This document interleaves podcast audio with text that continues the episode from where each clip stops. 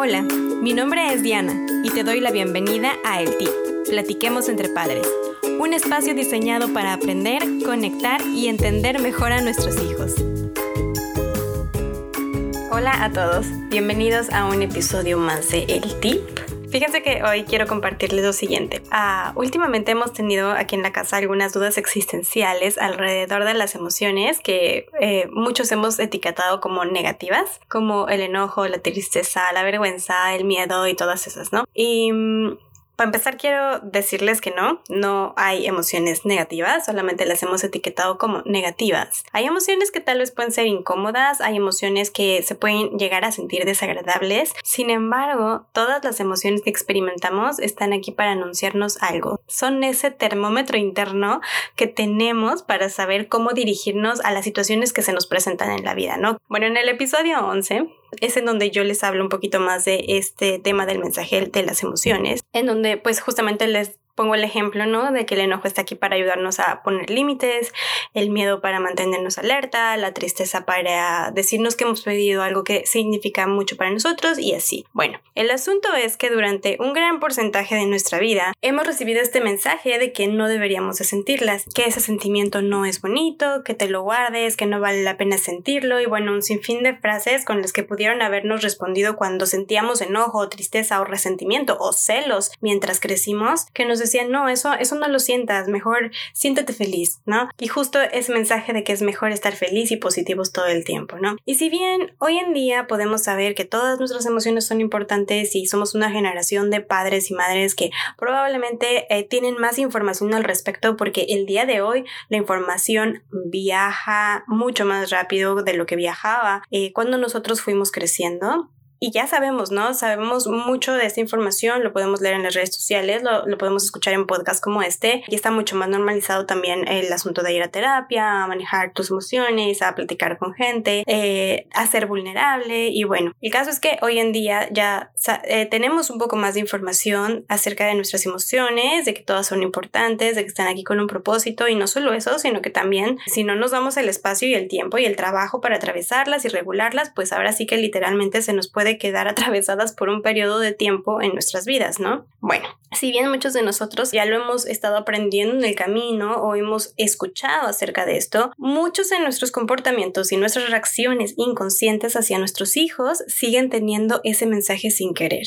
Antes de continuar, quiero invitarnos a hacer un poquito de conciencia de que esto es completamente normal. Es esta parte del tan famoso trauma intergeneracional que si estás escuchando esto es un buen indicador de que estamos trabajando por romper. Así que estemos tranquilos porque nosotros somos esta generación que estamos intentando agarrar información de todos lados para pasar lo menos o el menos impacto hacia las futuras generaciones y poder construir pues construir infancias más felices, niños más felices y eh, por consiguiente adultos más felices, ¿no?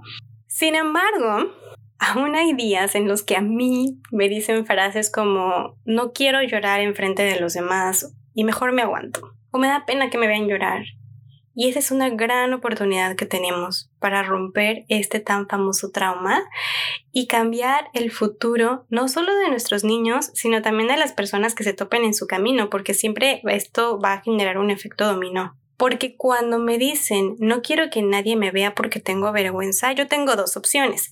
Responder como sé responder, diciendo no seas penoso, no hay nada de que tener vergüenza, o responder, cómo estoy aprendiendo a responder, incluso para mí misma, ¿no? Todos hemos sentido vergüenza en algún momento de nuestra vida. La vergüenza es un sentimiento válido y podemos esperar aquí en lo que te sientes mejor para salir si es que hay tiempo o también eh, yo me quedo a tu lado si eso es que te da más seguridad hasta que te sientas listo o aquí estoy para apoyarte en lo que necesites apoyo y cosas así, ¿no? Como esto ha sido un tema últimamente recurrente en mi casa que me han llegado mucho con este tipo de eh, frases para ayudarla a, cambiar ese chip o cambiar la mentalidad o, simplemente hacerla sentirse como más cómoda con lo que ella está experimentando en este momento, pues me dio la tarea de leer y de buscar en internet y leer libros, eh, leer mi manual de disciplina positiva, entonces para poder ayudarla en este periodo y Bueno, pues lo quise compartir, por supuesto, con ustedes. Los niños y las niñas, y creo que en general las personas necesitamos escuchar mucho, mucho frases como es natural sentirte así, no tiene nada de malo sentirte así, no te culpo, yo me sentiría así. Todos tenemos derecho a tener sentimientos y no hay sentimiento negativo para que desde temprana edad podamos ir metiéndoles en su disco duro que si ellos están sintiendo como sea que se estén sintiendo es por alguna razón. Es, su termómetro diciéndoles que algo está pasando no es de la nada y que se atrevan a buscar la razón y arreglar lo que se tenga que arreglar y hacer el trabajo que se tenga que hacer. Y cuando les decía hace ratito que también aplica para niños y adultos, es justamente también por eso, porque algo que he aprendido mucho en este camino es que todo mundo tenemos este niño interior eh, que muchas veces tiene cosas que sanar, ¿no? Muchas veces tiene muchos sentimientos que validar y a ese niño interior y a esa persona a la que siempre cuando hacemos algo malo, cuando nos sentimos enojados o cuando de repente ya gritamos, eh, sale nuestro, a nuestro adulto y nos dice, oye, no deberías de haber hecho eso y así, así, así. Pero creo que el hecho de conocer también estas herramientas es súper útil para nosotros porque entonces también nosotros podemos apapachar a ese niño interior y decir, estás enojado, ¿qué fue lo que te hizo enojar? El enojo es un sentimiento válido.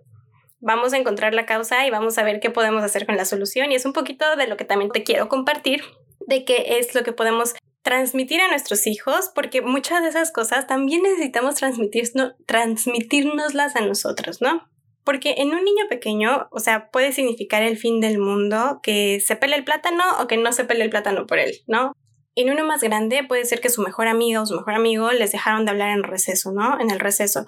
O simplemente una tarea que quieren realizar y no consiguen y han intentado, intentado, intentado y no pueden y bueno, ya se frustran. Dicen que los niños más grandes tienen retos más grandes.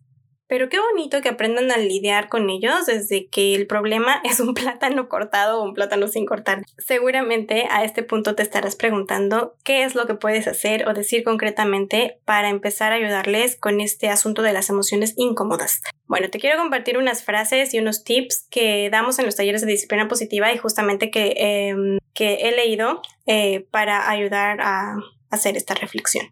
Para empezar, hay que ayudarles por reconocer su emoción ayudarles a ellos a que la reconozcan. Las emociones son más complejas y más completas que estar enojados, felices, tristes. Por ejemplo, del enojo se deriva la frustración, los celos, la inseguridad. Entonces, ayudarles a identificar su emoción ya es un gran paso. En las notas del episodio te quiero dejar una imagen que te puede ayudar a tener este vocabulario primero como padre y madre para poder acercarles un vocabulario de emociones más extenso y específico a nuestros hijos, ¿no? Para que ellos también empiecen a identificar en qué situaciones sienten qué sentimiento. ¿Qué es lo que los hace sentir tal sentimiento? No siempre es enojo, muchas veces es frustración, muchas veces es decepción, muchas veces puede ser disgusto, ¿no? Luego hay que enseñarles a aceptar su emoción y a reconocerla para poder ponerle una solución. Por ejemplo, Veo que estás triste, yo me he sentido triste muchas veces. ¿Necesitas un abrazo? O te veo molesto, tienes derecho a estar molesto. Puedes, entonces le das las opciones, ¿no? Puedes zapatear o golpear esta almohada o salir a correr. ¿Qué crees que te haga sentir mejor? A muchas personas nos cuesta mucho trabajo saber cómo nos sentimos porque nunca nos permitieron sentir estas emociones poco placenteras y a veces hasta las placenteras como la emoción, ¿no? Cuando llegaba, estábamos en un lugar en donde pasaba algo, nos emocionábamos y empezábamos a brincar y a gritar. Oh, oh, oh no, no, no digo que los dejemos este, parecer changuitos en la iglesia o cosas así o en las convenciones, pero pues sí creo que em, hay maneras más efectivas de, de dar el mismo mensaje, ¿no? Y bueno, entonces el caso es que nos acostumbramos a reprimirles. Y esto hace que a veces no sepamos por qué hacemos lo que hacemos, porque muchos de nuestros comportamientos se derivan de nuestras emociones. Imagínate qué regalo le estamos dando a nuestros hijos a su autoestima, a su autoconocimiento y a su autocontrol si les enseñamos a reconocerlas, a aceptarlas y les damos formas aceptables de expresarlas. La tercera recomendación que les quiero dar es simplemente validar. Lo, escuchamos en todos lados y la verdad es que ah, mucho de lo que se habla de emociones habla mucho de esta palabra de validar, pero decimos, ¿y cómo? o sea, ¿cómo, ¿cómo es que yo puedo validar, no? Mira, la manera más fácil es repetir lo que nuestros hijos nos están diciendo. Ejemplo. Mamá, me interrumpiste. Te lo pueden decir enojados, ¿no? Mamá, me interrumpiste. O estoy molesto, de repente cruzan los brazos o hacen puchero o lo que sea, ¿no? Yo puedo contestar. Veo que es posible que estés frustrado porque te interrumpí. ¿Qué quisieras que hiciera la siguiente vez? Acuérdense que las preguntas activan ese cerebrito de ellos, activan ese pensamiento crítico y este y los pueden como ayudar a salir de ese estado, ¿no? Quiero que esperes tu turno. Ok. Entonces, estás frustrado porque te interrumpí y desearías que la próxima espere mi turno para hablar. Lo siento por interrumpirte. Gran parte de cuando nuestros hijos se enojan con nosotros es que se sienten agredidos por algo que hemos hecho y sus perspectivas pueden ser diferentes a las nuestras. Sin embargo, es importante que si detectamos que hemos rebasado un límite de respeto hacia ellos, lo más natural, por supuesto, como con cualquier persona, es pedir disculpas. También puede estar el escenario en el que no hayas hecho nada y simplemente se molesten porque les toca hacer algo que no quieren, como dejar de jugar. Si este es el escenario, pues sigue el límite de manera, la manera, de la manera más firme y respetuosa que se te ocurra y créetelo. O sea, no les pidas permiso, porque muchas veces lo que pasa es que en esta transición que queremos pasar de hacer un poquito más positivos, un poquito más este, respetuosos, simpáticos y, y validar, etcétera, etcétera, eh, pasamos del autoritarismo al total permisivismo, ¿no? Entonces, muchas veces les decimos, oye, mi amor, ya es hora de dormir.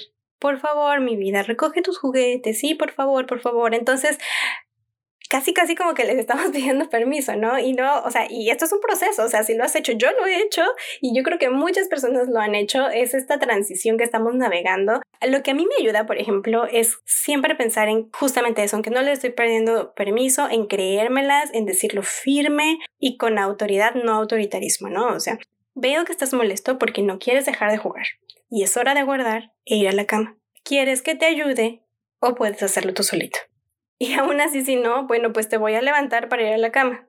Lo que quiero decir es que muchas veces, o sea, yo he escuchado mi voz y puede que mi voz se escuche como demasiado dulce, no sé, en, en, los audios, ¿no? Y puede ser que incluso en la vida real, como, no, como mi, mi estilo, sea un poco más eh, tranquilo. A lo mejor lo tuyo, o sea, tú vas a decir, no, a mí no me sale eso, ¿no? Está bien, totalmente bien. O sea, tú puedes tener tu propio estilo, siempre teniendo en cuenta que, o sea, que de no salirte de los, de los límites del respeto, ¿no? Y el tip de esta semana va muy orientado a predicar con el ejemplo. A veces como papás y mamás tenemos que darnos un retiro emocional. Entonces, date un retiro emocional cuando lo necesites. Las emociones no solo las sienten nuestros hijos, nosotros también las sentimos, a veces más intensas que otras. Es totalmente válido aceptar y decirles que estamos enojados, tristes, decepcionados, etc. E irnos a un retiro emocional para respirar, pensar o simplemente dejar de oír gritos.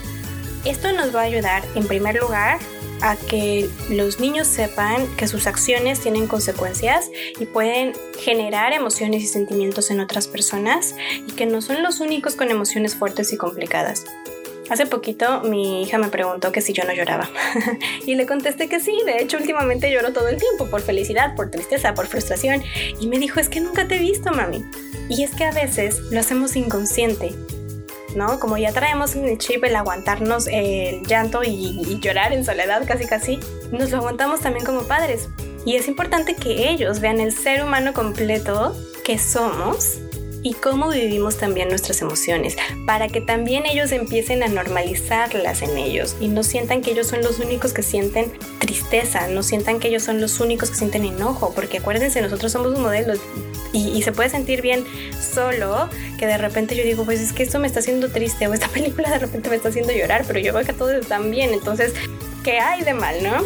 Y en segundo lugar, para modelarles el periodo de enfriamiento que a veces es necesario. Es totalmente correcto decirles, esto que tú hiciste ahora me molesta demasiado. Necesito espacio, necesito respirar porque no te quiero gritar. Porque sí que tengo ganas de levantar mi voz. O eso que acabas de hacer, de romper nuestro acuerdo, me, hace sentir súper decepcionada y la verdad es que tengo muchas ganas de decirte que te vas a quedar sin tele, pero yo sé que no es una buena solución. Así es que me voy a alejar para pensar mejor y luego poder platicar contigo de una mejor solución. Te das la vuelta y te vas. O sea, creo que al hacer eso también les estamos enseñando a respetar el espacio y los tiempos de enfriamiento de los demás y que a veces también parar, ¿no? Pausar antes de tomar una decisión precipitada. Porque, ah, entonces, mamá también siente esto. Ah, y estoy aprendiendo cómo mamá hace para evitar que este grito, para evitar que esta consecuencia que no tiene lógica em, o lo que sea que, que vaya a pasar, cómo está haciendo para evitar que esto pase, ¿no? Una vez más, muchísimas gracias por escuchar un episodio más del Tip. Gracias por seguir escuchándome, gracias por seguir conmigo. Espero que hayas encontrado algo de valor en este episodio y si así fue, por favor ayúdame a compartirlo con tus amistades porque esa es la manera en la que espacios como estos se dan a conocer. Y creo que hay mucha información que puede llegar a familias que realmente lo necesiten. Entonces, muchísimas gracias por seguir conmigo hasta aquí. Espero que tengas un increíble día y nos escuchamos la próxima vez.